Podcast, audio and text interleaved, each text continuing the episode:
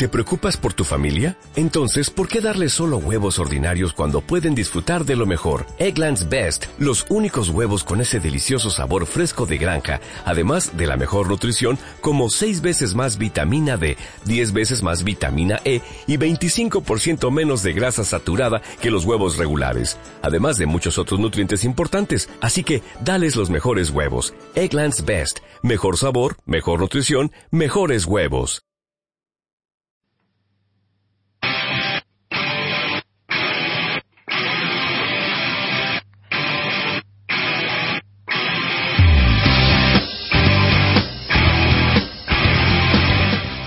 Disfruta del mejor fútbol internacional en www.imasfutbol.com.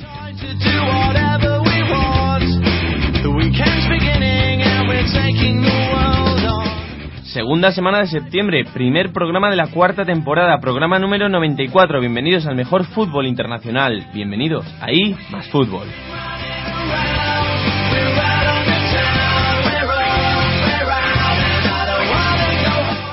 Esta semana tenemos un análisis de todas las selecciones, aparte de analizar las tres primeras jornadas de las mejores ligas europeas.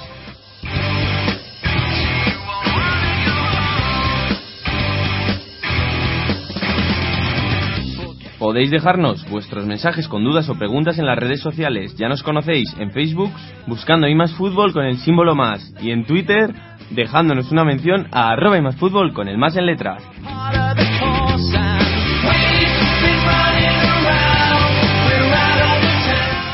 Podéis escucharnos en directo en Onda Expansiva Radio, DNFM, RFC Radio y Radio Erasmus.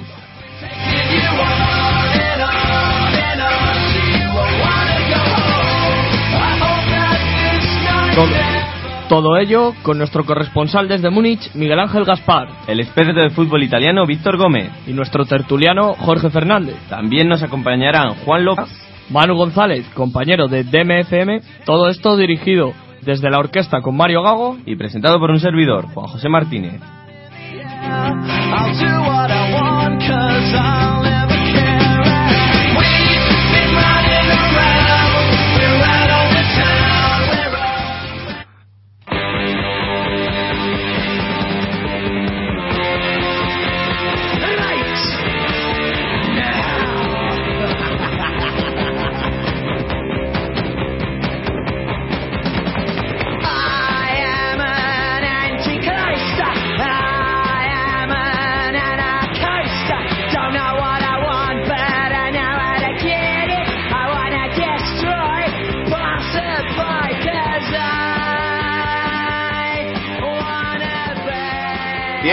Premier League en IMAS Fútbol, el primer programa de la cuarta temporada que vamos a aprovechar para repasar los equipos candidatos al título, las novedades, bueno, pues cómo han iniciado la temporada los grandes favoritos, como digo, los mejores equipos a priori de esta Premier League. Para ello están eh, para analizar la Premier League, como ya es habitual en IMAS Fútbol en otras temporadas, Leandro Sánchez de Medina. Leandro, muy buenas.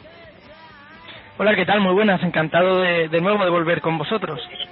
Y también está Manuel González. Manu, muy buenas. Hola, ¿qué tal? Muy buenas. Encantado de estar aquí con todos vosotros, para variar. Bueno, pues vamos a empezar en esta nueva temporada en Premier, pues hablando del Manchester United, ¿no? El vigente campeón, se fue Sir Alex Ferguson y en el, eh, en el mercado de, de, fichajes, bueno, pues lo, lo lidera el exentrenador del Everton, David Moyes. También han fichado a Guillermo Varela de Peñarol por 1,75 millones Vuelve de la cesión del Stuttgart Maqueda y además han fichado a Fellaini del Everton por 32,4 millones de euros a reforzar ese medio campo. Leandro. Ha sido un verano muy atípico en lo que a gestión deportiva se refiere porque el United no ha incorporado, bueno, salvo como dice Sabarela, no ha incorporado a ningún futbolista hasta el último día de, de mercado, ¿no? A Fellaini, incluso recibiendo, por decirlo de alguna forma, calabazas por parte de muchos jugadores que, que querían para reforzar el, el, centro del campo, como por ejemplo Luka Modric, eh, Kedira, eh, Fábregas, fichajes, incorporaciones que sí que podían haber dado un salto de calidad a un centro del campo que puede ser una de las líneas, sobre todo en la creación, ¿no? en la organización, una de las líneas más necesitadas y que con la incorporación de Fellaini pues hay un tanto hay bastantes dudas no porque puede que sea un futbolista que no no cumpla con los requisitos que el United necesitaba para para como digo dar un salto de calidad en la plantilla Es que a mí me da la sensación de que Fellaini es un media punta. O sea, es un jugador.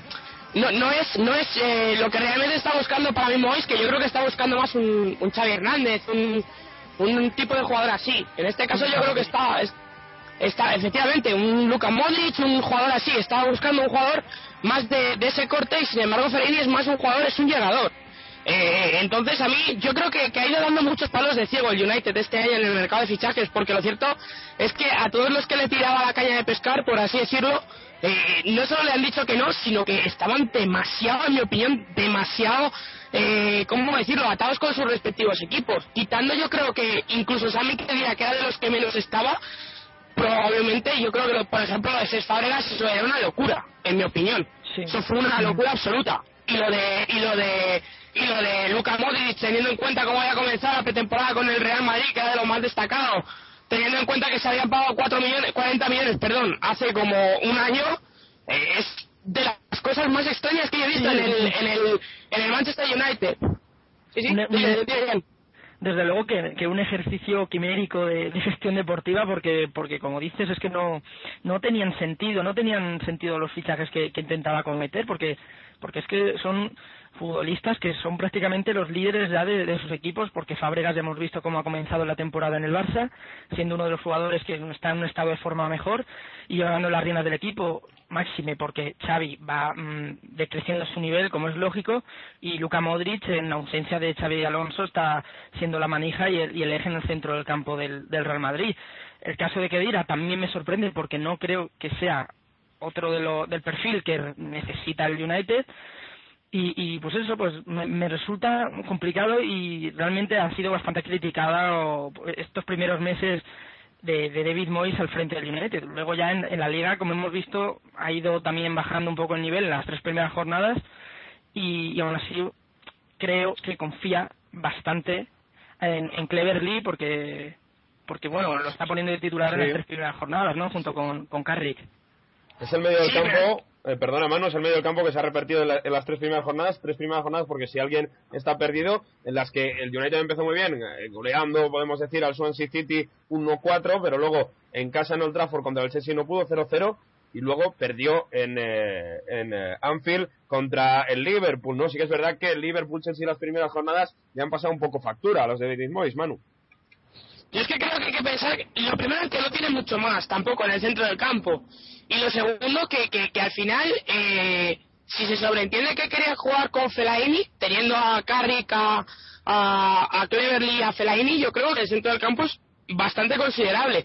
Y sin embargo, yo no sé por qué el United, no lo entiendo, es una cosa que yo no voy a entender y que no entenderé nunca, no sé por qué no, no miró en William lo que él necesitaba. Es decir, William estaba hecho con el Tottenham, William estaba hecho con el Chelsea.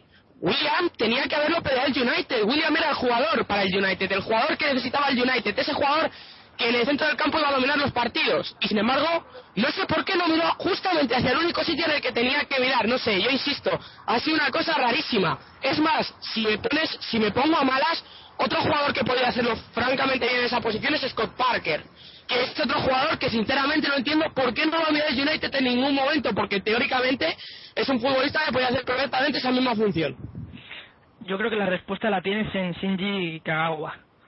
Yo creo que es el futbolista que sí que podría entrar en, en el mediocentro, jugando de interior, intentar dar un poco de luz al centro del campo del, del equipo de Moyes. Ya iremos viendo conforme pase la temporada. También yo creo que el United, esta sensación un poco de desazón que, que, que envuelve a, a- a los Red Devils en, este, en estos primeros meses de, de competición, se deben a que el resto de rivales se han reforzado mucho mejor. Eh, me refiero sobre Sí, todo al Manchester sí, City, me refiero a Mourinho y el Chelsea y al Tottenham. Seguimos en eh, Premier eh, porque, lo dicho, ese, bueno, con la salida de Scholes el Manchester United sigue intentando, bueno, pues eh, apuntalar ese centro del campo. Vamos a hablar de uno de los que dicen es el gran favorito para ganar esta Premier League, aunque de momento no ha empezado tampoco eh, realmente bien, es el Manchester City de Pellegrini, Leandro. un Manchester City que se ha reforzado muy bien, ha reforzado posiciones estratégicas, como por ejemplo el centro del campo, con la incorporación de Fernandinho, uno de los de los centrocampistas de moda, desde luego, y, y con esa conexión del Sevilla Navas Negredo. pienso que Negredo, aunque haya comenzado desde la suplencia, además de llevar anotados dos goles y ha sido nombrado el mejor jugador del mes en el, Manchester City, Negredo va a terminar siendo titular por ahí puede un poco mm, llegar las opciones de un Manchester City que sin embargo aún no ha comenzado a engrasar su juego y Pellegrini no, ha encontrado un poco cómo dar al Manchester City un modelo de juego diferente al que imprimió Mancini en la temporada pasada. Eh, aficionados del City están piden que Yaya Touré vuelva otra vez a subir al ataque, a la zona de, la delantera y que no se quede tan retrasado un poco en favor de, Fernandinho. Pues yo creo que el mejor fichaje del City, fíjate tú, es el entrenador todo el mundo lo sabe. Yo creo que la temporada pasada me hinché a decir que, que Mancini era entrenador para el City, ¿por qué no? Y que, y que este equipo necesitaba una remodelación, un cambio, porque jugadores tiene, mimbres tiene. Pero le hace falta, le hacía falta ese punto de tranquilidad, de calma y un entrenador que hiciese jugar a un equipo maravilloso, es un equipo extenso, tiene un montón de jugadores en muchas posiciones. Me sigue sobrando en ese equipo Javi García. A mí Javi García es un jugador que nunca me ha terminado de gustar, porque yo siempre he visto que le faltaba algo. Es más, Pellegrini está intentando reconvertir la central porque en el centro del campo no solo no tiene cabida, sino yo creo que no tiene calidad para jugar en este Manchester City. Bueno, Manchester City... Sí, Leandro. Sí, no, Javi García, depende del rival que tengas, puede ser un, un 5 con, con bastante calidad en el aspecto sobre todo defensivo, ¿no? Equipos que vayan a proponer Javi García para recuperar y salir, desde mi punto de vista es una buena alternativa, pero sí que quiero destacar el fichaje de Navas como esencial, porque Navas es un extremo puro, un extremo que va a abrir mucho el campo y desde las llegadas de segunda línea de los medios centros, sobre todo siempre pienso en Touré, puede crear mucho más peligro. Y si encima es a ello le sumas Jovetic, realmente mm, los fichajes son de las puntas muy buenos. del City en este caso tiene cuatro solo pero es que es que los cuatro son titulares. Son cuatro puntas titulares. Yo Negredo Checo y y Agüero. Agüero es vamos indiscutible y luego se lo van a tener que repartir los otros tres pero vamos que, que va a haber mucho mucho partido junto y que va a haber mucho mucho cambio de puntas y yo creo tiene cuatro puntas titulares ahora mismo el City Cerramos las incorporaciones del Manchester City con De Michelis del Atlético de Madrid, que ha sido la última, la más reciente, 5 millones de euros. En Ferraño se gastaron 40, en Navas 20, en Negredo 25 y en Jovetis 26. Se ha gastado más de 74 millones de euros en este verano en Manchester City. Vamos con otro de los favoritos, el Chelsea. Volvió Mourinho a casa y ah, bueno pues eh, están muy muy contentos en Stamford Bridge recuerdo la primera jornada que bueno pues eh, volvía con con eh, grandes aplausos no tuvo que levantarse incluso sí. a su público Mourinho es el entrenador del alma del Chelsea y desde luego que es de los entrenadores más más más amados no más más bien vistos por la afición blue Fichajes de este, de este Chelsea en invierno, Surrell 22 millones, Van Winkel 9,2 del B3, eh, además bueno, pues De Bruyne eh, ha venido vuelta de la cesión del Verde Bremen, ha vuelto Essien también, eh, ha, venido libre de Lancy, Atsu del Oporto 4,1 millones y William de Lancy 29,7 millones, los más destacados. Es un equipazo. Eh, y a mí me da la sensación de que poquito a poco Mourinho les está haciendo jugar al fútbol yo siempre he tenido la sensación de que este Chelsea se ha ido se ha ido metiendo, se ha ido haciendo con mucho media punta y ahora tiene una cantidad de media punta exagerada en mi opinión. Está Schurrell está De hay muchos jugadores en esa posición y creo que no son los mejores ni mucho menos. Y no digo no es que no sean los mejores sino simple y que no es la mejor de las ideas el tener un equipo en el que sobren demasiados jugadores del mismo tipo como con el United me pasa con los puntas. Es exagerado y sin embargo yo creo que es un equipo al que Simón le hace jugar, sigo pensando que es un equipo demasiado joven, aún, pero que al que Simón le da experiencia y le hace jugar, no digo este año, pero si el año que viene puede dar una sorpresa muy, muy, muy gorda en los campeonatos que le vienen, ¿eh? Y lean, el, el, Chelsea que ha cedido muchos jugadores, con el tema de Outsu precisamente, que le ha cedido al Vitesse, como ha cedido a Víctor Moses al Liverpool, como ha cedido a Lukaku al Everton, como ha cedido a Marco Mariano al, al Sevilla, en fin, muchas salidas, la de Oriol Romeo al Valencia también.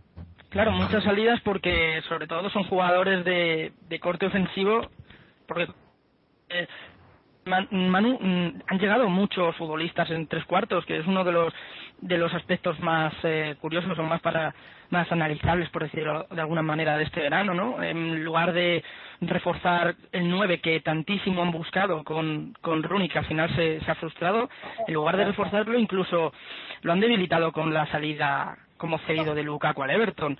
Y en el centro del campo pues en, en lugar de buscar un, un, organizador pues bueno han dado más confianza a futbolistas con muchísima calidad muchísima técnica en, en zona de entre líneas como por ejemplo William que me parece un jugador fuera de lo común uno de los 10 mejores futbolistas del mundo muy probablemente pero no han, no han reforzado el centro del campo como se podría esperar. Y, y en ese aspecto yo creo que el Chelsea no se, no se ha reforzado de una forma tan equilibrada como podría haber, haberse reforzado ¿no? este verano, máxime con la llegada de Mourinho, que es un entrenador que, que atrae a futbolistas eh, simplemente por su, por su nivel. ¿no?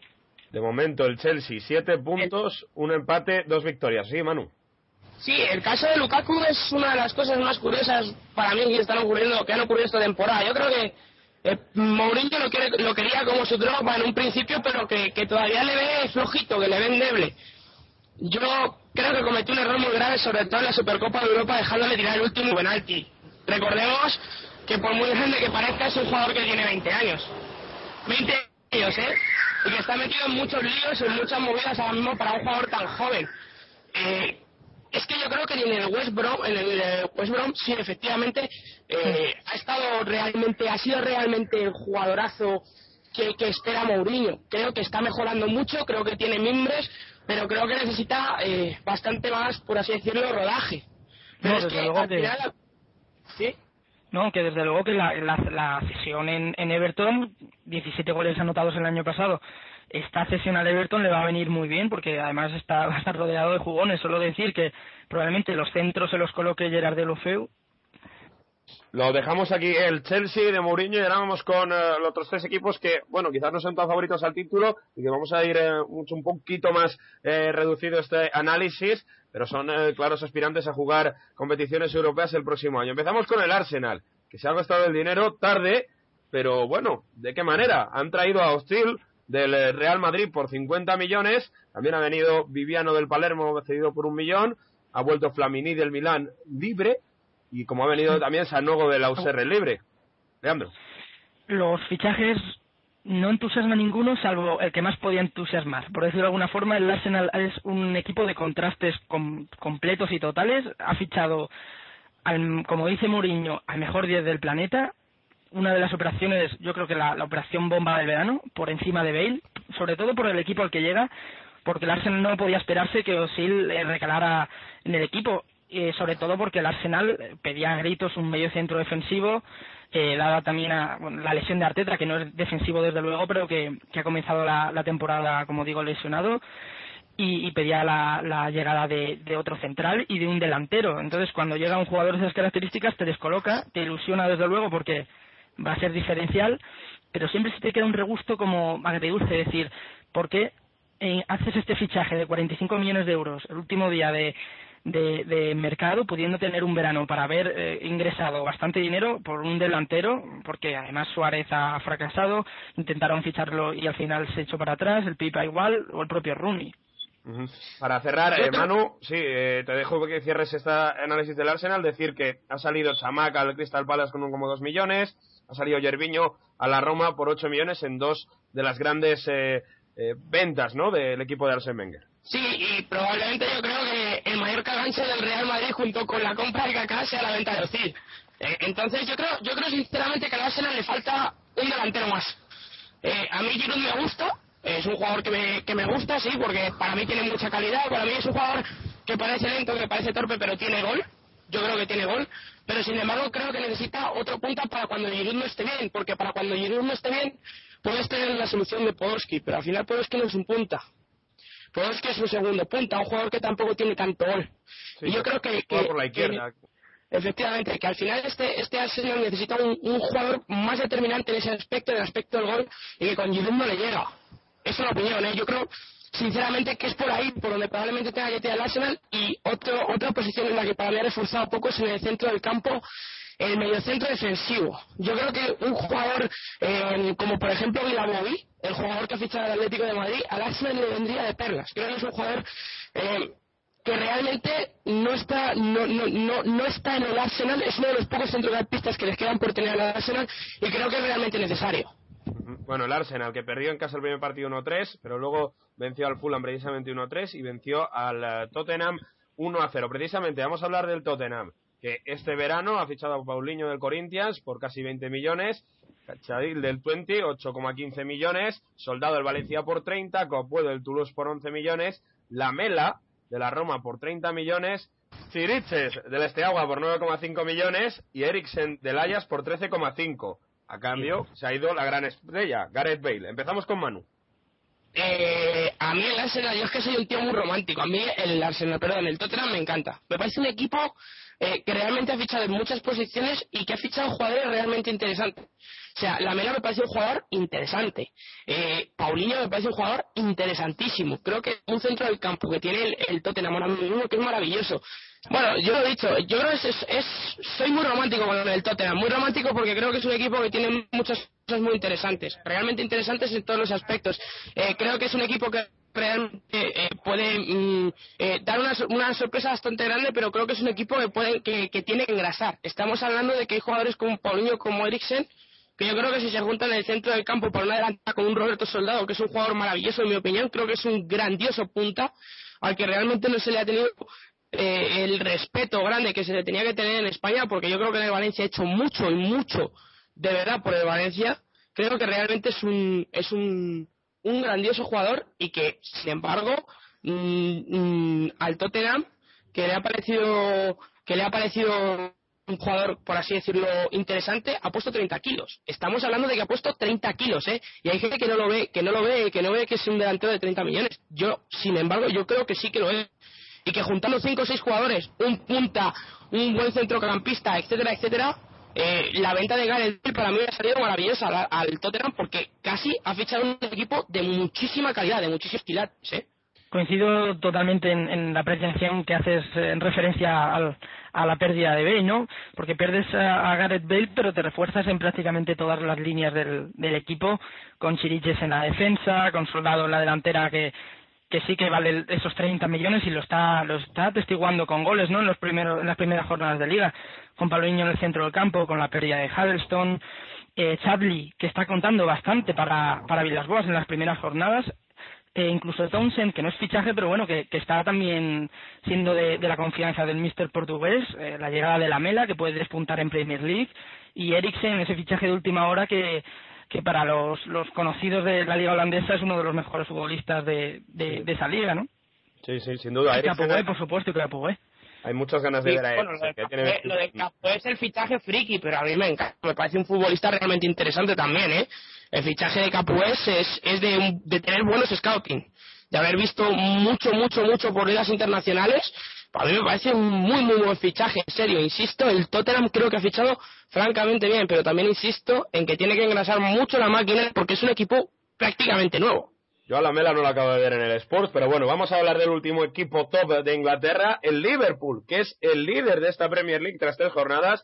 Quien solo iba a decir a los de Brendan Rodgers, tres partidos, 3-1-0 o, eh, bueno, 0-1 si contamos el partido de Aston Villa, ganando al Manchester United, eh, los de Brendan Rodgers, y bueno, sin hacer, eh, bueno, con, con, el mejor fichaje que podemos decir es mantener a Luis Suárez, ha fichado a Miñolet, portero del Sunderland, por con dos, por 10,6 millones, eh, ha llegado Colo Touré libre del Manchester, del Manchester City, Luis Alberto del Sevilla, buen fichaje, 8 millones, Yago Aspas del Celta, 8,2 millones, Sissoko del Valencia, cesión 1 millón de euros, Saco del PSG, 21 millones, Thiago Llori del Sporting, 7 millones, y la cesión que hablamos antes del Chelsea de Víctor Moses, de, que le ha costado 1,2 millones de euros al Liverpool. Leandro.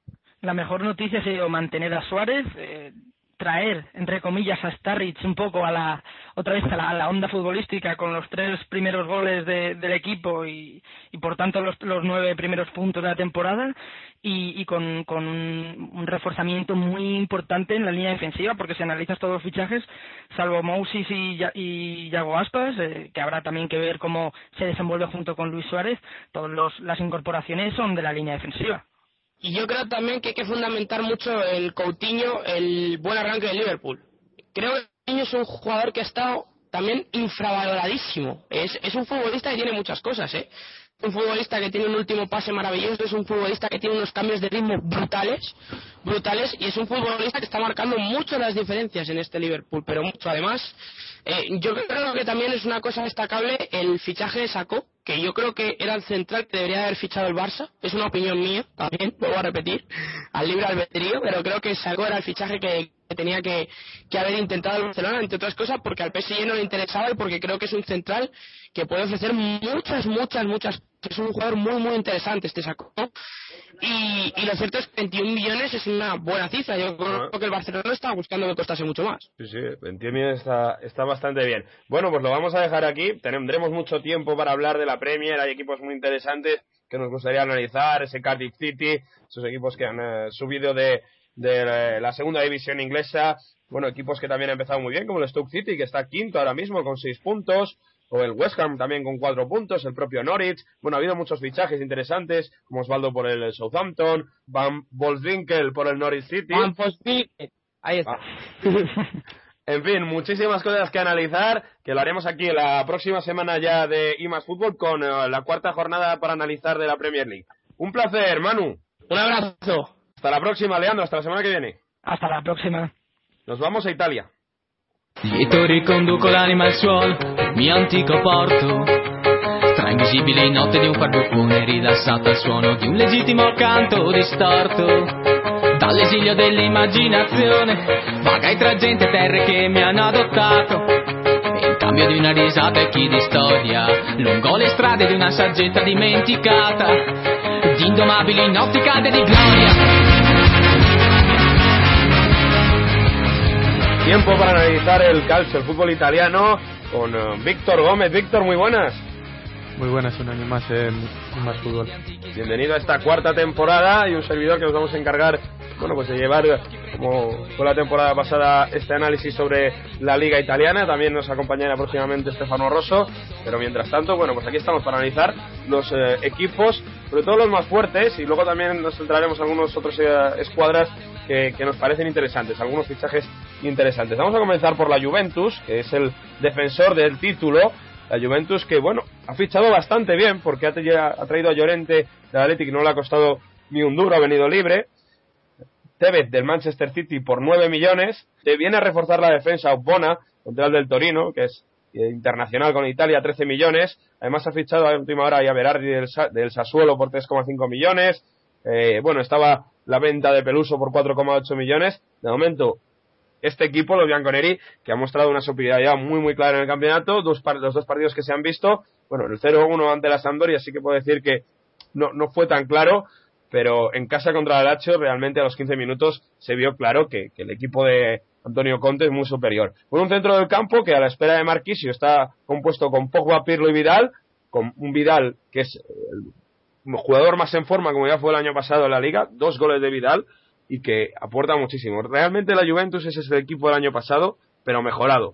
Con Tevez, pues el punta que además no se podía haber adaptado mejor, porque viene a recibir, ha entendido completamente los esquemas de Antonio Conte, los movimientos que quiere, bajar a recibir mucha movilidad.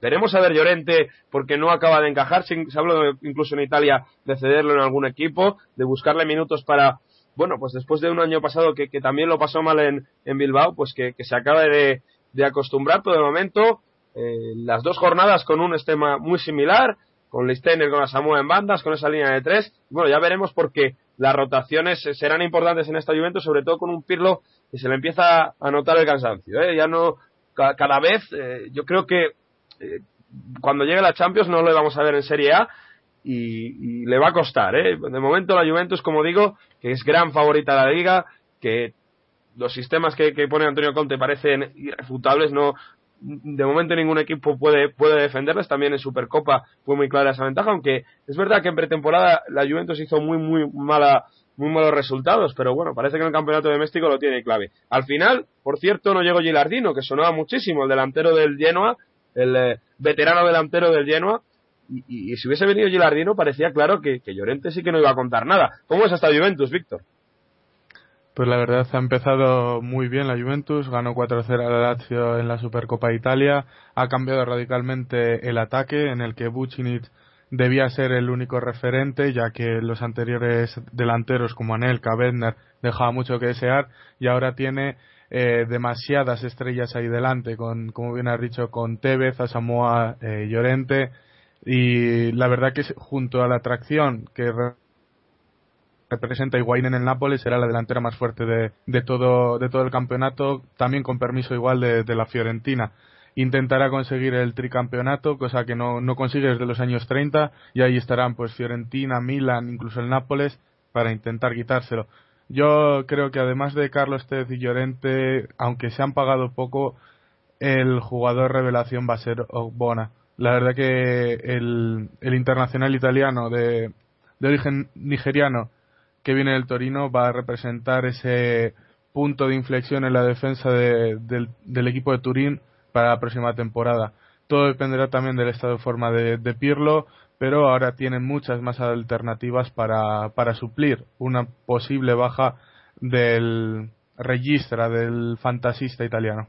Mm, puede ser la temporada de Pogba, si ya fue la de que, salió a escena un poco el año pasado, este año de momento, como se está perfilando el titular, puede coger mucha más responsabilidad precisamente, ¿no? Por Pirlo, cuando entre Marquisio, veremos a ver, porque esta Juventus va a depender mucho de, de esos cambios, sí. Y sobre todo Arturo Vidal, creo que va a ser su año y sí. le tienen que tener muy muy en cuenta, ya lo ha demostrado estos primeros partidos, ha ganado los partidos él solo, con sí. dobletes y la verdad que va a ser el referente ofensivo para esta nueva Juventus de Antonio Conte.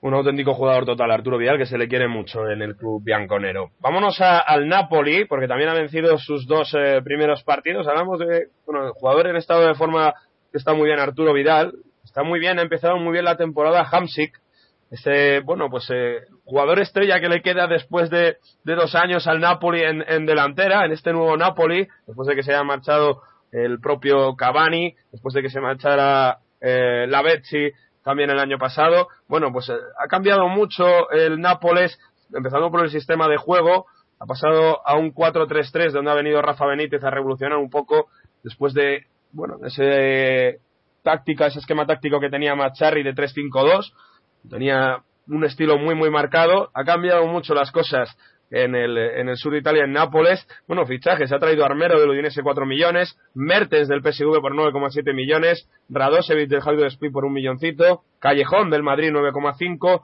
Rafael del Santos 5 millones, Calayo del Sien 1,25 para intentar aportar, Albiol del Madrid 12 millones, Higuaín del Madrid 37 millones, la cesión de Reina del Liverpool y Dubán Zapata de Estudiantes por 7,5 millones. Ha fichado mucho del Real Madrid este equipo de, de Laurentis, Víctor, pero bueno, eh, ha reforzado posiciones con la, mastra, con la, con la marcha de, de, su jugador estrella Cavani.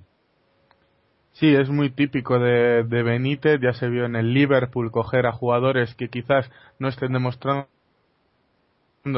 su potencial en otros equipos. Lo hizo en el Liverpool, hay que, hay que recordar que cogió a un Liverpool que no ganaba títulos, un Liverpool que ya no era el grande de Inglaterra y lo hizo campeón de Europa. No solo campeón de Europa, sino que dos años después lo volvió a meter en otra final de, Champions League. Y ojo con este Nápoles, sobre todo en Europa, porque si el subcampeonato el año pasado fue el premio más celebrado después de los escudetos de Maradona, este año van a por Europa y van a ir con todas sus fuerzas. La verdad que también se notarán las bajas de Campañaro, y siempre esa baja en, en la portería de Morgan de Santis, que ha sido uno de los referentes en esta subida al Olimpo del calcio italiano de, del Nápoles en los dos últimos años y esperemos que, que Benítez sepa acoplar todas estas figuras del, del Real Madrid y sobre todo estos jóvenes que trae para intentar repetir el, el hito, el éxito bueno, lo que dices, eh, jugadores jóvenes, eh, jugadores que, que, se están jugando bastante bien por el principio. El otro día, cuatro goles ante el Kievo, eh, con, con Hamsik anotando un doblete, también anotó doblete en la primera jornada de liga, también Callejón, que parece que están adaptando las bandas que iban a ser protagonistas de, de este club, con Callejón por un lado, con Pandev o Insigne por el otro. Yo creo que Insigne va a empezar a coger también mucho más protagonismo.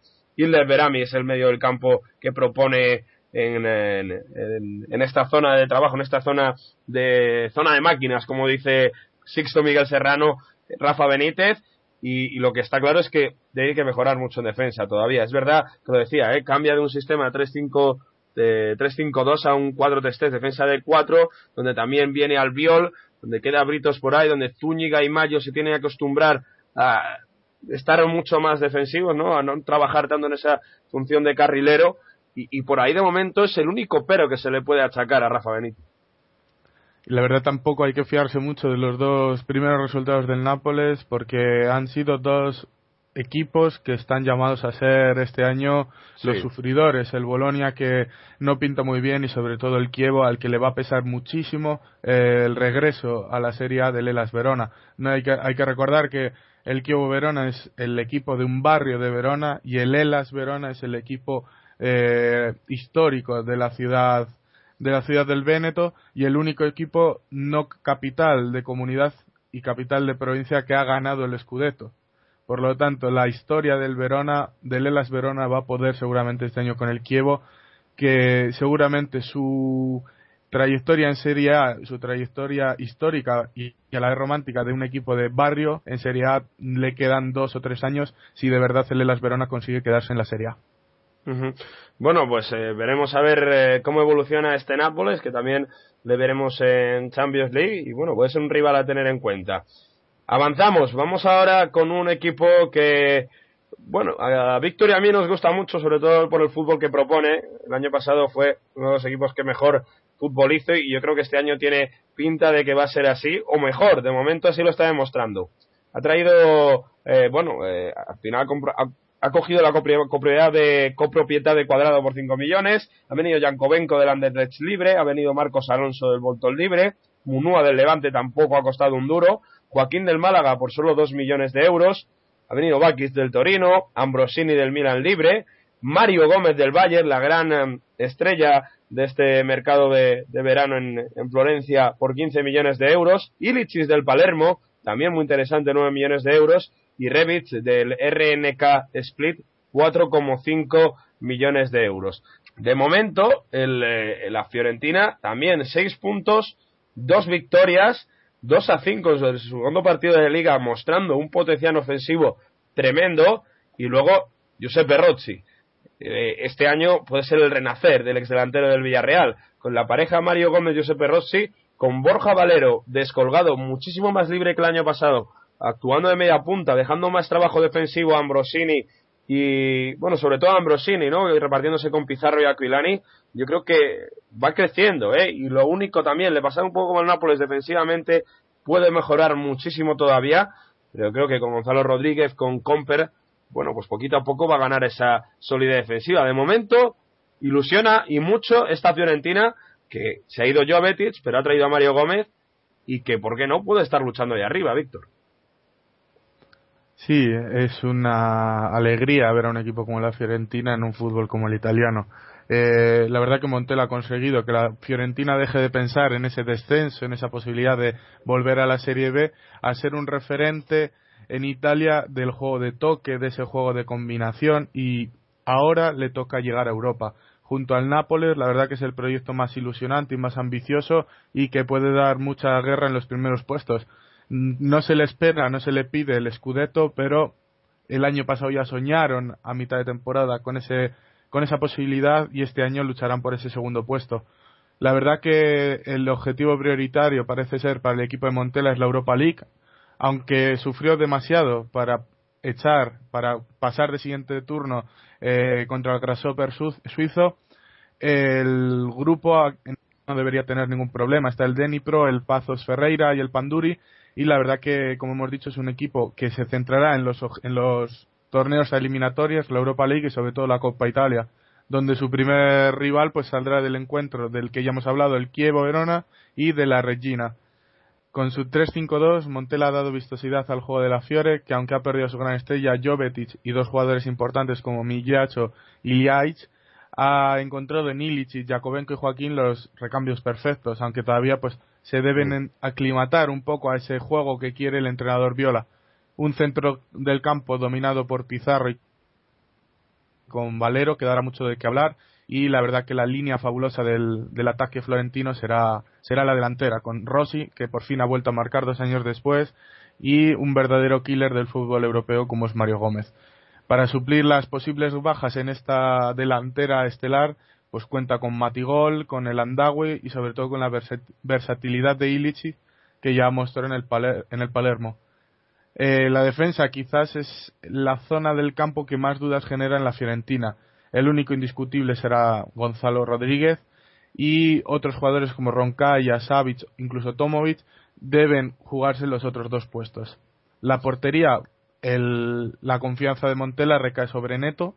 Munúa será utilizado más para la Europa League y sobre todo para la Copa. Y como bien has dicho, los dos encuentros, los dos primeros encuentros son muy positivos. Victoria como local ante el Catania con goles de Rossi Pizarro, Barrientos para el Catania en ese 2 a 1 y la goleada al domicilio, a domicilio al Genoa con el doblete de Giuseppe Rossi, los goles de Mario Gómez también otros dos y Aquilani. Fito Savic, eh, que viene procedente del, Manchester City, le ha utilizado ya bastante esa línea de tres defensiva, aunque también se está alternando, como dices, con Tomovic. El otro día en eh, el partido contra el Genoa cambió el sistema, ¿eh? A 4-3-3, o sea que es, probable que Montela le veamos cambiar entre ese 3-5-2, 4-3-3, depende de los rivales, ¿eh? No se, no se ata demasiado a ese, a ese sistema predilecto Montela, el técnico de la Fiorentina.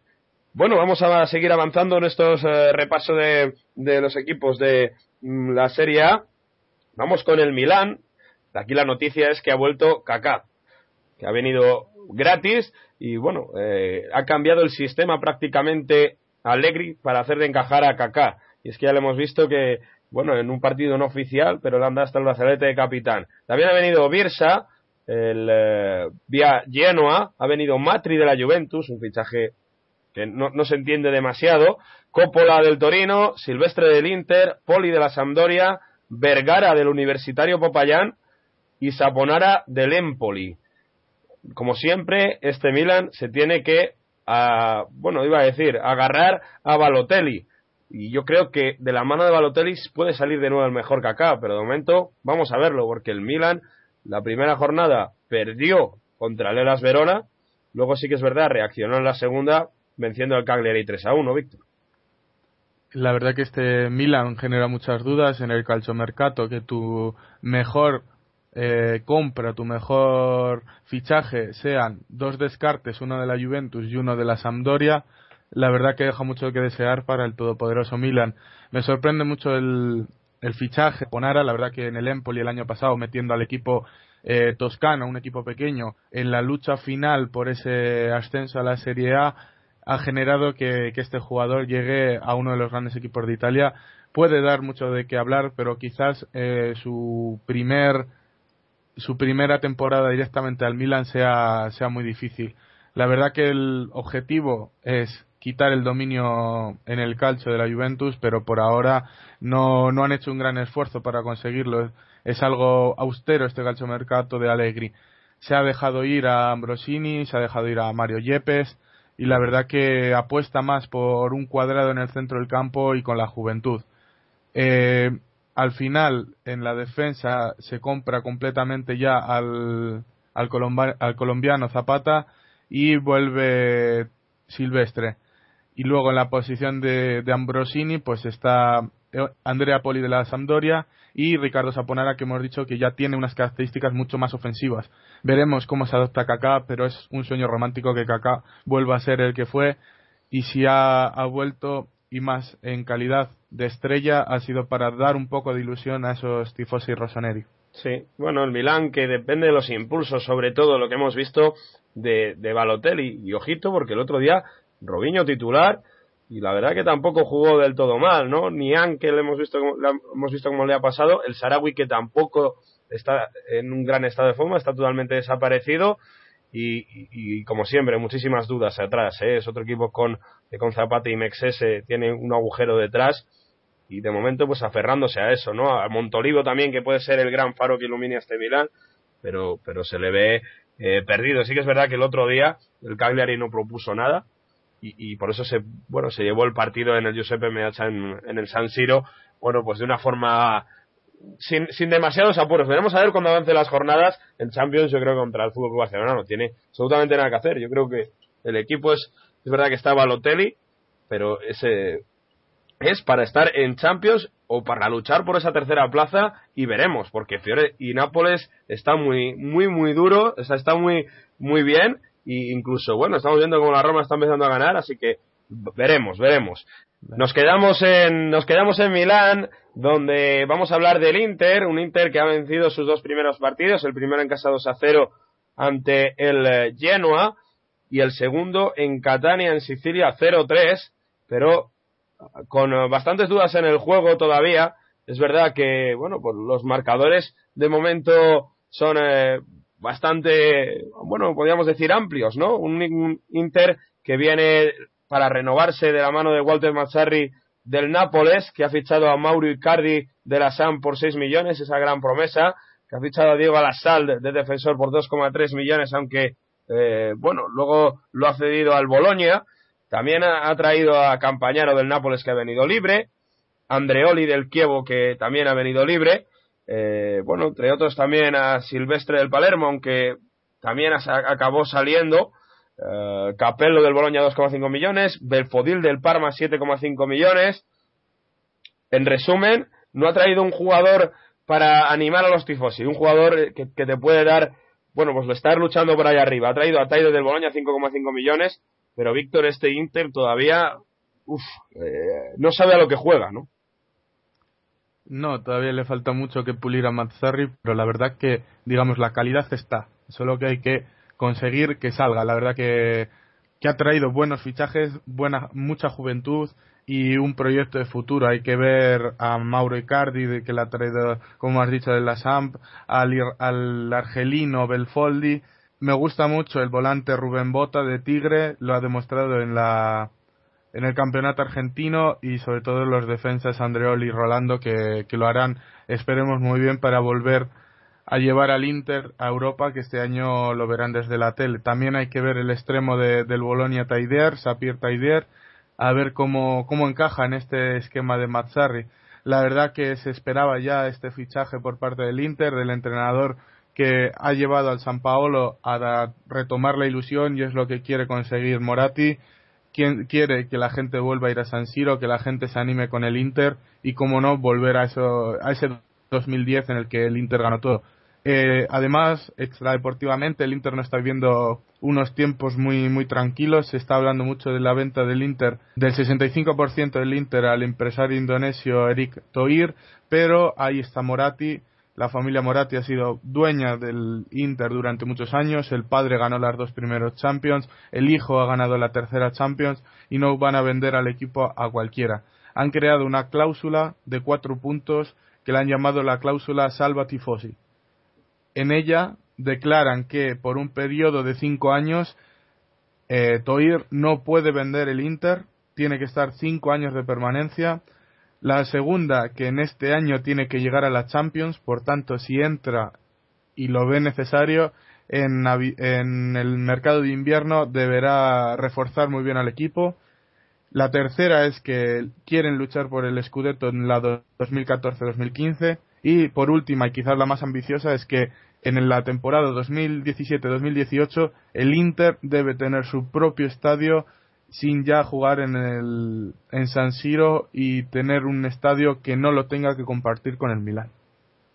Bueno, ahí están las otras eh, noticias alrededor del Inter. Decir que el medio del campo, bueno, de momento Guarini es el fijo con Cambiaso.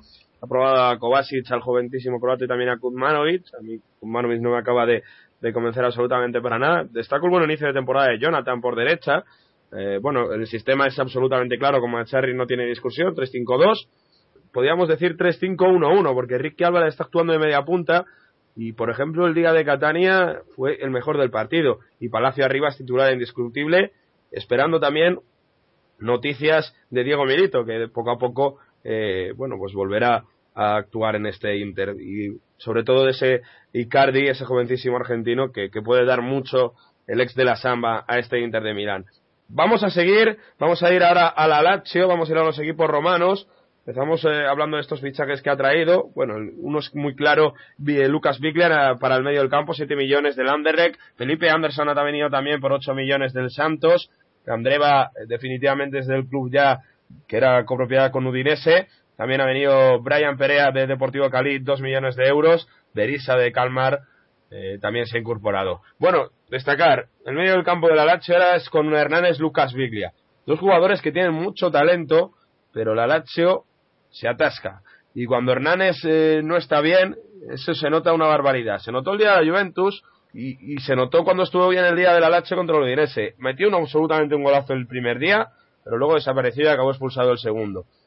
Bueno, de momento el sistema es muy, similar eh, al, al, del año pasado. Es prácticamente el mismo con ese centro del campo formado con, tres eh, jugadores de mucho talento, como digo, con mucho toque, con Lucas Viga, con Hernández apareciendo ahí Candreva y también Álvaro González, y con Lujic, que también puede aportar mucho, dejando arriba a Klose, al gran killer, que si está bien, pues aportará muchísimos goles. Atrás, defensa de cuatro, con de nuevo bastantes errores, en, sobre todo el día de la Juventus, ¿no? Novarriti no acaba de convencer, igual que Cana, y, bueno, vamos a ver cómo eso lo va puliendo poco a poco el propio Petkovic, ya sabéis, la hecho campeona de la Copa Italia del año pasado, también jugará competición europea, jugará Europa League, y, de momento, Dalache una de cal, una de arena y regularidad, como siempre, en este equipo de la capital, Víctor.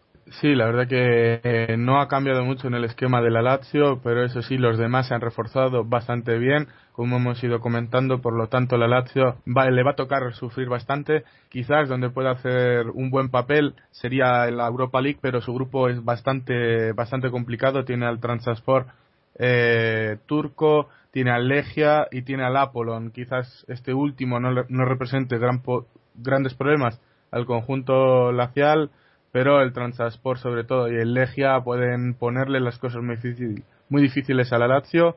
Lo, que has comentado ya, Hernández es la pieza principal. Si Hernández falla, eh, falla, la, falla la Lazio, dos goleadas de la Juventus y otro año más que la Lazio, sus aspiraciones a Europa pasarán por, por la Copa Italia y no por el campeonato donde ante Nápoles, Fiorentina, eh, Inter seguramente y Juventus no, no podrá hacer nada. Nos quedamos en Roma, vamos al perdedor de la final de la Copa Italia del año pasado, la Roma en ese derby romano que finalmente se llevaron los de Petkovic. Bueno, pues vamos con la Roma que tiene un nuevo entrenador, Rudy García, que viene del Lille y que bueno, viene con un nuevo proyecto también. Ha venido Caprari del Pescara, dos millones de euros. Destro, eh, ya es oficial eh, también de, tras comprar su parte del Genoa. Jetbats del Dinamo de Zagreb, 5 millones. Skopurski del Gornik, 0,89 millones. Benatia de Udinese, 13,5 para reforzar la defensa, igual que Maicon que viene libre del Manchester City. Strumman del PSV, ojito este fichaje, 18 millones de euros. Viene Morgan de Santis del Nápoles, lo comentamos anteriormente, por medio kilo. Yerviño del Arsenal, 8 millones de euros. Este fichaje no lo acabo de entender yo muy bien. Y Liajic de la Fiorentina, 11 millones de euros, que ya ha debutado y con gol, Víctor. Sí, la verdad que comienza la aventura en el calcio de Rudy García, un entrenador que, llevó a la gloria al Lille francés en 2011, conquistando un doblete histórico, ya que el conjunto del norte de Francia pues no ganaba un título desde el 55. Su sistema de juego es muy claro, se basa en el 4-3-3, laterales muy, muy ofensivos, muchísima movilidad en el centro del campo, continua eh, circulación del balón y sobre todo un la a los ya conocidos Totti de Rossi, Castan, Florenzi, pues se unen grandes jugadores. Morgan de Santis sustituirá a Sketelenburg bajo los palos. En la defensa, Benatia y Bach tienen como misión que la, afición romanista olvide a Marquinhos, fichado por el PS, por el Paris Saint Germain por 30 millones y uno de los descubrimientos de la temporada pasada en la Serie A. Maicon intentará tener otra segunda juventud en vez del lateral Pidis en el lateral derecho donde competirá con Torosidis. Tras las salidas de Perrota y de un jugador fundamental para Zeman como era Tatsidis, vuelve, bueno, perdón, llega al conjunto yaloroso el gran fichaje de, la Roma, Kevin Strutman, que procede del PSV y que era pretendido, entre otros, pues, por el Manchester United. Llega, llega en segunda línea llega muy bien en segunda línea y estará siempre dispuesta en el centro del campo a la creación del juego, así que todo el juego de la Roma pasará por este joven, holandés. La sorpresa, la delantera. La única novedad será Gerviño, quien utilizará pues a la Roma como escaparate para mostrar su talento y volver a ser ese gran jugador del Lille junto al entrenador que le llevó a conquistar ese doblete histórico. Eh, la verdad que García tiene mucho trabajo por delante, ya que tiene que volver a ganar un derby de la capital, no gana la Lazio desde 2011 y sobre todo con la derrota doblemente dolorosa de la final de Copa Italia del año pasado y sobre todo tiene que volver a conquistar Europa, bien por la vía rápida del campeonato o por la Copa Italia.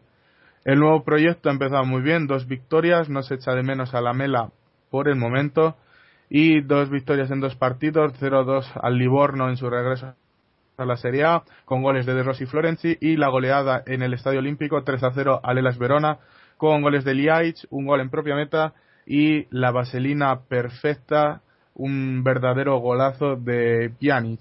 Buah, sí, tremendo, un auténtico golazo, ¿eh? Ojito, el sistema es 4-3-3, también muy marcado, como hemos eh, ha comentado Víctor. Eh, ojito a Florenzi en esta Roma, ¿eh? Ha cogido también un papel bastante importante, ha sido de los mejores en estos dos eh, partidos de, de liga.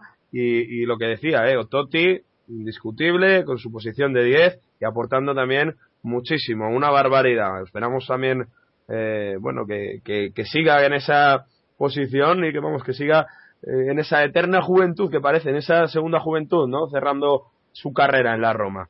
Vamos allá a hablar eh, muy rápido de Udinese, equipo que siempre, bueno, no empieza demasiado bien, pero acaba luego clasificándose para Europa, ¿no? Como pasó el año pasado los de Udinese que hicieron un final de temporada tremendo, aunque tanto para clasificarse a Europa, para caer por el Slovan Liberec a las primeras de cambio.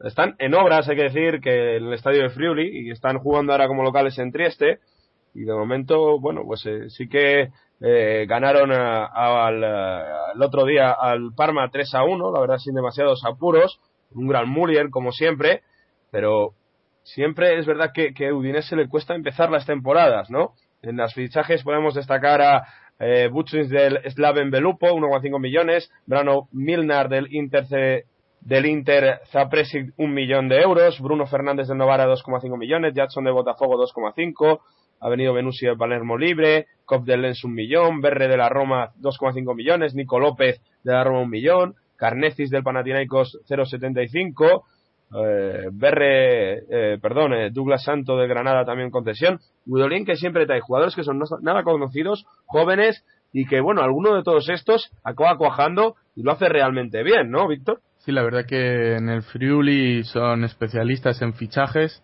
hacen siempre grandes descubrimientos para el fútbol italiano y no hay que no hay que olvidar que, que, Udinese además de tener el Udinese tiene varios equipos por todo el mundo tiene más de 200 jugadores a, a su cargo. Por lo tanto eh, las variaciones que puede tener Udinese en sus plantillas año por año son son muy grandes. La verdad que que Guidolin se ha desprendido de Benatia, pero bueno, ya consiguieron a Bidmar, a Bugnik el croata, y en posiciones ofensivas también procuraron tener mucha juventud gracias al uruguayo Nicolás López y a Valero Berre. Hay que ver a dónde llega este Udinese, pero siempre está ahí Antonio Di Natale para llevar a Europa. Guidolín, como siempre, con 3-5-2, con 3-5-1-1 y ojito, porque Di Natale es que no se cansa de marcar goles. Tienen que hacer una estatua ¿eh? en, en Friuli, tienen que hacer una, estatua, una estatua el Udinese y, como he dicho, de jugador a destacar este Muriel, y, y, bueno, pues como decimos, ¿no? partiendo desde el portero, el croata que lava, que ha jugado todavía contra el Marma y no lo hizo tampoco demasiado mal, pues eh, a estar atentos a lo que va aportando este, este Udinese, porque sí que es verdad que, como siempre, lo que digo, ¿no? poco a poco va creciendo. Bueno, vamos, para cerrar este repaso de la Liga Italiana, Víctor, nos quedamos quedar con cosillas, ¿no? Con cositas de este, eh, de esta serie, de esta serie A, como por ejemplo el Parma con, eh, con eso de fichaje de Casano que de momento tampoco ha ganado, Luca Toni en el Elas Verona que sirvió para ganar al Milan en la primera jornada, en fin, cositas como por ejemplo la Sampdoria, ¿no? que ha hecho un buen equipo aunque de momento está con un punto solo. Sí, la Sampdoria que con Delio Rossi al frente deberá lidiar con esas pérdidas de las que ya hemos hablado, Icardi y Poli, pero que tiene eh, muchas apuestas eh, jóvenes, muchas apuestas de valor para las que la Sampdoria intentará volver a Europa. Eh, entre ellos está Gabbiadini en la medular y en la zona La zona central se, se juntan los dos polacos, difícil, difícil el nombre, Joslolek y Bartot Salamon. La verdad que, que son otros jugadores que quizás sean el gran descubrimiento de esta Serie A, esperemos para, para el bien de esta Sampdoria. Bueno, pues lo dicho, de momento esperando, porque llevamos solo dos jornadas en Italia y va a haber mucha tela que cortar.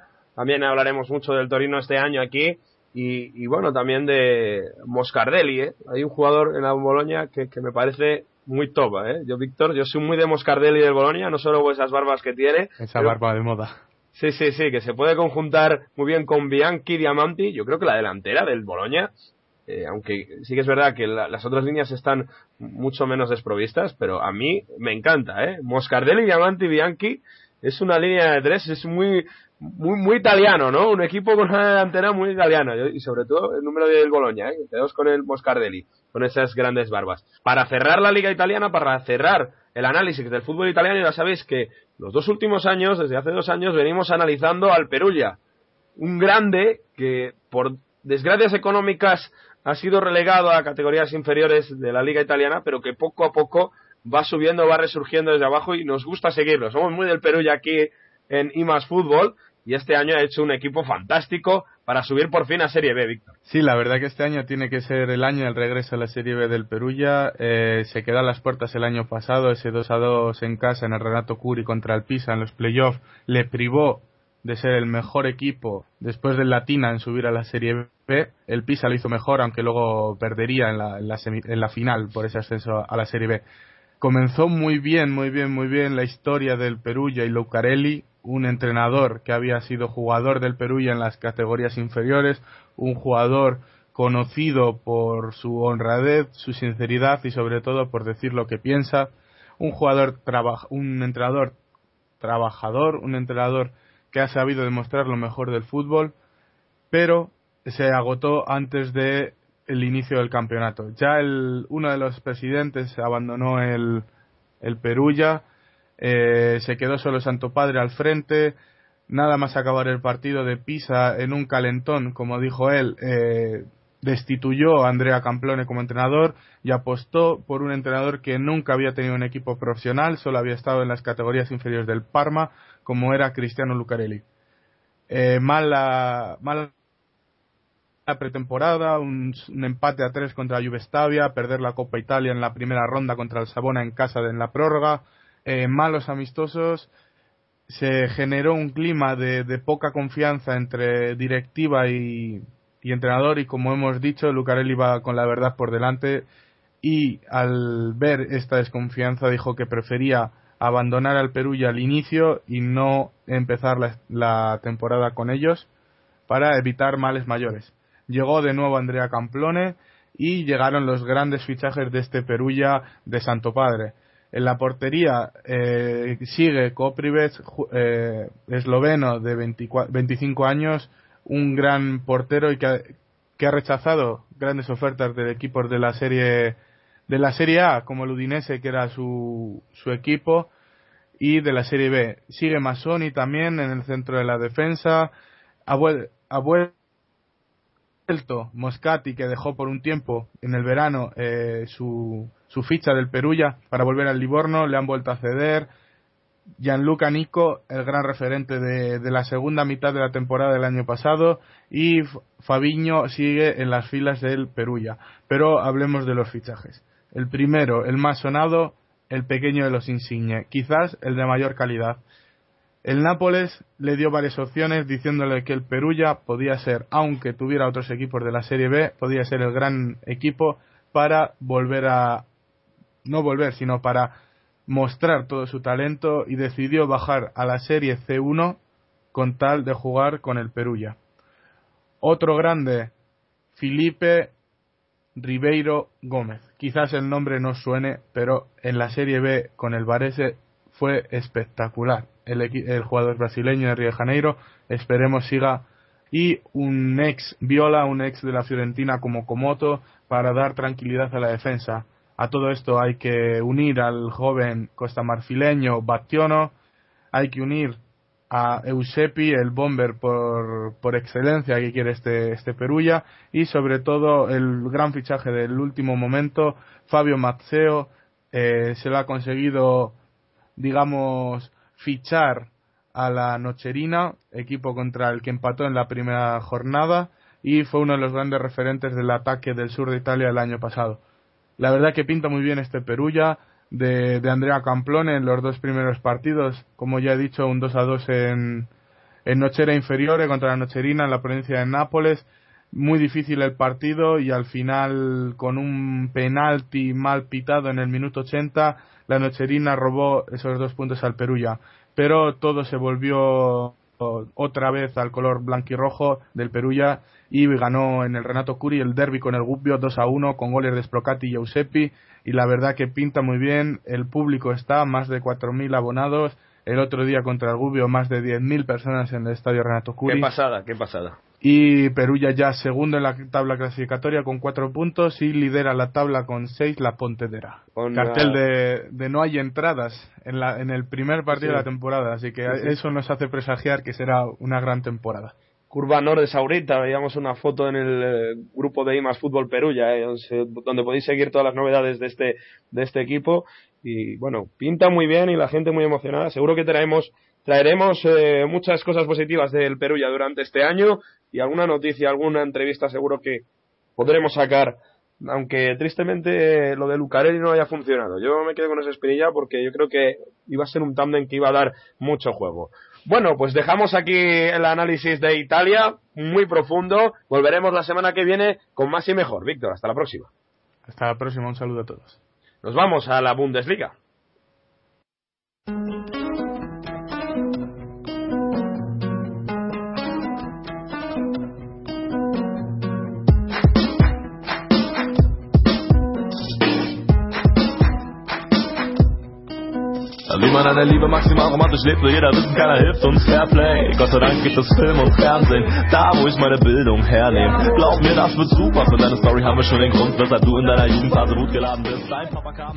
Tiempo ya de Bundesliga, tiempo de la mejor liga europea y como siempre con los mejores, los expertos en esta liga germana. Muy buenas noches, Juan. Un placer estar aquí contigo. Hola, muy buenas noches. Vamos ya a analizar un poquito este inicio de la Bundesliga, un poco sorprendente por la llegada de Guardiola y porque ha cambiado un poco el panorama de, de esta liga. Ya no es el, el, dominador, ¿verdad, Juan? Es el Leverkusen está un poquito marcando la tendencia ahora. Eh, sí, bueno, este año parece que la Bundesliga se va a asemejar mucho a la, a la Liga Española, en donde va a haber un, a priori una, una bipolaridad entre Bayern de Múnich o Borussia de Dortmund, que son los, los dos verdaderos aspirantes al título, eh, pero luego, pues, eh, durante este verano ha habido varios equipos que se han reforzado más o menos bien o que eh, los problemas que tuvieron, por ejemplo, la temporada pasada los han conseguido subsanar y, y han empezado bastante bien durante estas cuatro primeras jornadas.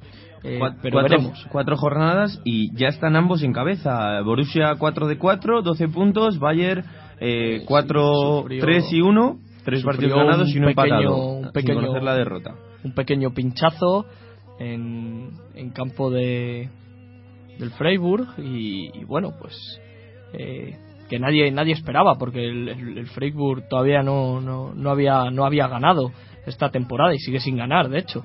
Eh, pero bueno vamos a analizar sacar un empate. antes de nada los fichajes y movimientos que ha habido en este mercado invernal. En el Bayern eh, primero movimiento en el banquillo Guardiola.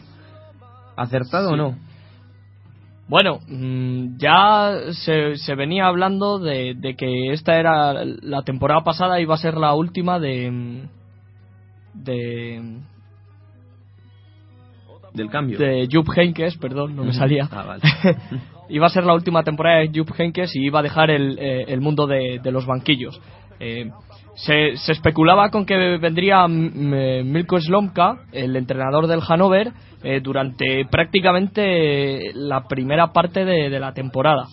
Pero cuando se hizo oficial que el que iba a entrenar iba a ser Guardiola, todo parece que se calmó un poco en, en Alemania porque eh, sabían que si la marcha de Slonka del Hannover al Bayern se producía, iba a haber un montón de revuelo por todos los banquillos de, de la Bundesliga.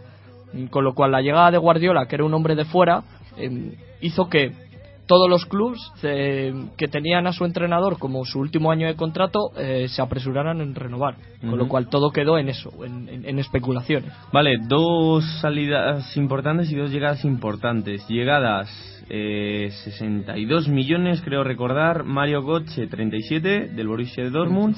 Y Thiago Alcántara, del Barcelona, 25. ¿Alguna cosilla que decir de... Les conocemos a los dos, cracks. La de Thiago Alcántara me sorprendió porque pensé que Thiago Alcántara acabaría en el, en el Manchester United, eh, ya que necesitan un, un, un- un chico joven, un ah, creador de juego con, con llegada. ah, en el Manchester es lo que hace falta. Eh, lo que le viene haciendo falta en los últimos años. Pero bueno, llegó Thiago Alcántara, a mí me sorprendió, por, por lo menos. Lo de Mario Götze era ya un, un secreto a voces eh, durante meses en Alemania. eh, fue la verdad que un golpe bajo de un duro golpe para el Borussia de Dortmund eh, pero bueno parece que el Dortmund como veremos ahora pues también se ha reforzado bastante bien Ahora hablamos del Dortmund. Salidas, Luis Gustavo eh, al Wolfsburgo, Y sorprendió. so- sobre todo 17 Luis Gustavo y medio. y, y Mario Gómez, aunque la de Mario Vale. Gómez ya la veía yo venir, ya que la llegada de Guardiola, eh, Guardiola nunca ha encajado con ningún 9-9-9 puro, desde que lleva entrenando, ni con Eto'o, eh, ni con Henry, ni con Villa, Ya está rajando. ni con Ibrahimovic. Nunca, y, sobre todo con Ibrahimovic, es con el que más problemas tuvo. Pues eh, Ibrahimovic y Mario Gómez son jugadores más o menos, salvando las distancias, de las mismas características, con lo cual yo veía la marcha de Mario, en la llegada de Guardiola veía una marcha inminente de Mario Gómez eh, y también me preocupaba la salida de Claudio Pizarro, pero parece que, mira, ha aguantado el tirón y se ha quedado allí. Bueno, pues recordamos, Mario Gómez se, va a la- se ha ido a la Fiorentina por 15 millones y medio. Eh, balance que le ha quedado al club, ha invertido en fichajes 20 millones de euros. ¿Te parece bien o pues normal? Se, se- se veía venir. Porque el Dortmund ha invertido 6,6. Eh, no sé si me refiero. Se nota la diferencia negativo, de. Claro, eh, si el balance para el Bayern es negativo de 20 millones, pero para el Borussia es solo de 6 millones. Eh, no es tanto. Son 14 millones de diferencia. Vamos a ver las llegadas del Dortmund. Sorprende la de la del Shakhtar Donetsk por Para mí- 7 millones y medio. Eh, Muy- em- muy ilusionantes. ¿no? ¿Cómo, En- cómo se en pronuncia? Mkhitaryan, ¿no? Sí, En- eh, en Mkhitaryan. no sé, no sé Eh, pronunciarlo. En Mkhitaryan. En Mkhitaryan. Vale. Para mí muy ilusionante, sobre todo tres especiales. Eh, el ucraniano Mitakian, En Mkhitaryan. Mkhitaryan eh, y Aubameyang me, me ilusiona mucho más que la del ucraniano porque De, mejor, de Eh, momento mejor. Sí, Por- porque por- vi, yo le vi jugar en Francia algunas veces con el San Etienne y me pareció un chico que tenía demasiado nivel para estar en Francia jugando. Y quería que diera el salto a un grande de, de Europa para, para que se desfogara. Y lo está haciendo bastante bien. Ya ha marcado un hat-trick en, en las primeras jornadas y me parece que, que puede suplir bien la marcha de Götze. Es que son dos Con jugadores. otro aspecto diferente, que es más velocidad y Sí. más gol, pero puede suplir bien la baja de Götze. Son dos jugadores, lo que decía, que, que son eh, para este estilo de- del Dortmund quizás más veloz, ¿no? Porque Sí. a lo mejor pide un poco más de toque, pero más Pero velocidad. más velocidad y es lo que se ha visto. O sea, unas Sí, contras muy, muy letales, con eh, Aubameyang corriendo muchísimo, aprovechando los huecos, y es la nueva señal de identidad del, del Dortmund. Menos toque y más velocidad. Sí. Bueno, pues 13 millones han hecho posible esos. Vamos a analizar un poquito los del Salque, porque Otro que me el Salai eh, del Mainz 05 por 8 Stalai millones fue el de gran, euros. el gran fichaje. Boaten por Pero- 12 millones también, el segundo más fuerte. Kevin Prince Boateng, ilusionante este fichaje porque fichó y, y dos días después estaba jugando de Titular. titular. y los 90 minutos con el Salque. Fue una verdadera locura lo de Kevin Prince Boateng. Pero los que más me, me ilusionan muchísimo son eh, Chris Clemens, jugador del Colonia, que ha venido, que hizo un temporadón el año pasado en segunda división con el Colonia y estuvo a punto de él solito, eh, con el equipo a las espaldas, eh, casi conseguir ascenderle. Y el otro es el joven Goretzka del Bochum, eh, del Bochum, perdón, eh, que, que viene con solo 19 añitos y está empezando a entrar ya de titular en el Salque. Y mucho cuidado con este jugador que en Alemania tienen muchas esperanzas puestas en él. Bueno, y vamos a, a analizar un poquito la liga. ¿Quién crees que la ganará? Porque las casas de apuestas pagan 1.30 a 1 que la gana el Bayern y 3,5 a 1 a que la ganará el Dortmund. ¿No es mucha la diferencia entre estos dos Eh, equipos? Supuestamente. No, porque partimos, parten de la base de que el año pasado el Bayern lo ganó todo.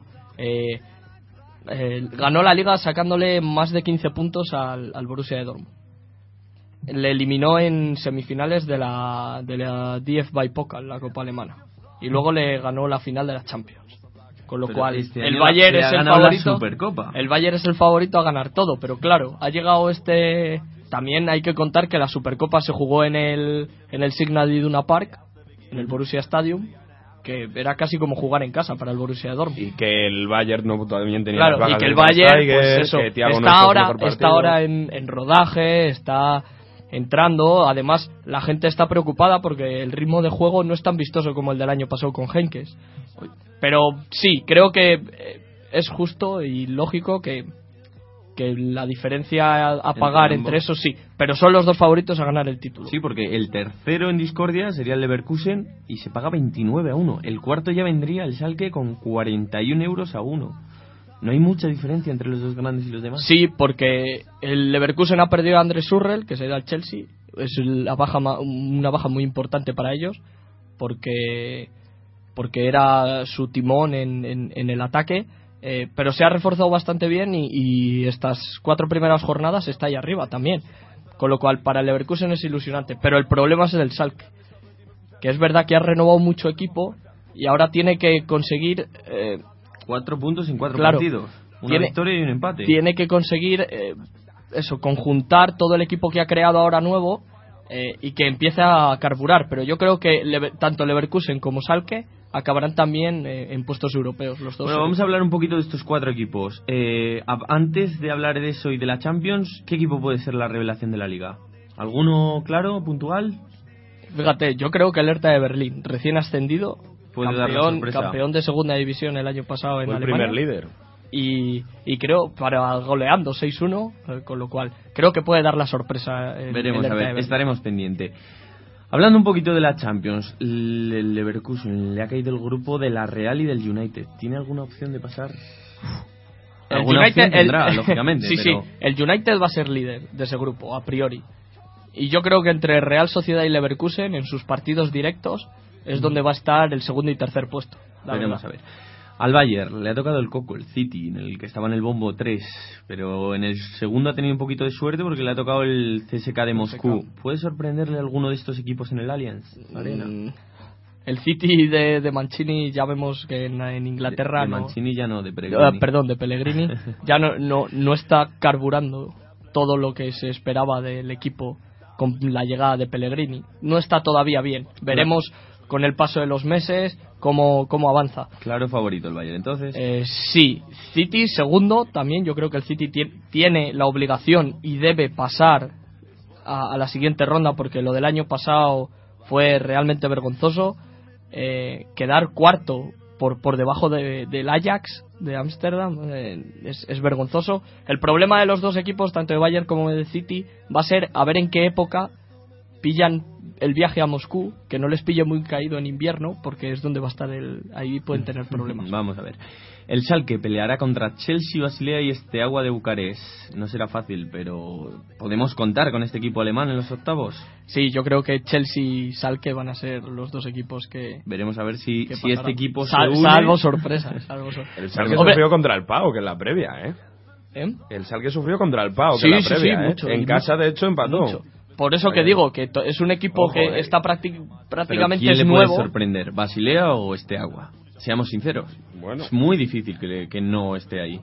Prácticamente es nuevo el equipo del Salke otra vez. Tienen que volver a. a- tienen que conocerse, conjuntarse bien, todo el, todo el grupo, todo el equipo, y claro.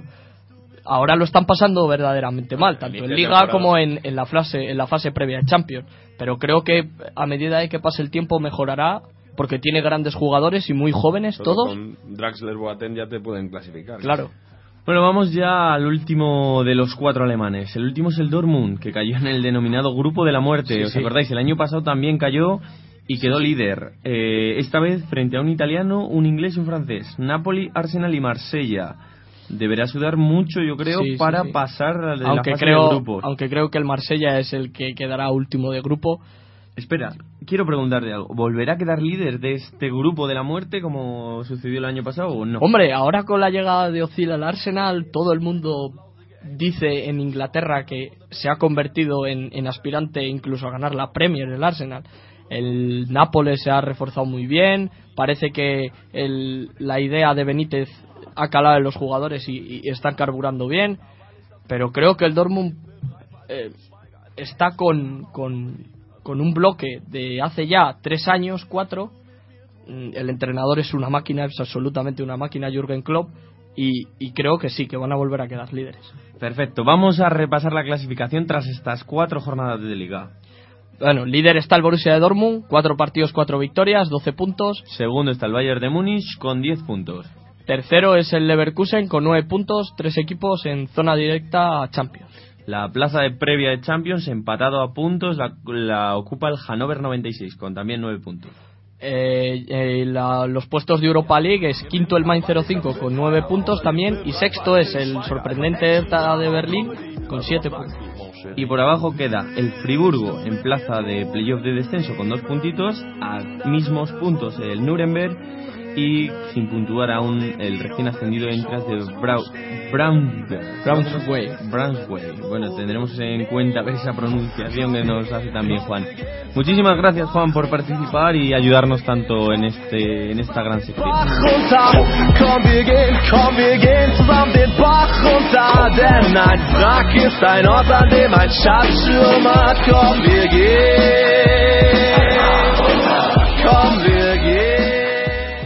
¿No se merece tu familia lo mejor? Entonces, ¿por qué no los mejores huevos? Ahora, Egglands Best están disponibles en deliciosas opciones. Huevos clásicos, de gallina libre de jaula y orgánicos de Egglands, que ofrecen un sabor más delicioso y fresco de granja, que le encantará a tu familia. En comparación con los huevos ordinarios, Egglands Best contiene la mejor nutrición como 6 veces más vitamina D, 10 veces más vitamina E y el doble de omega 3 y B12. Solo Egglands Best. Mejor sabor, mejor nutrición, mejores huevos. Visita egglandsbest.com para más información.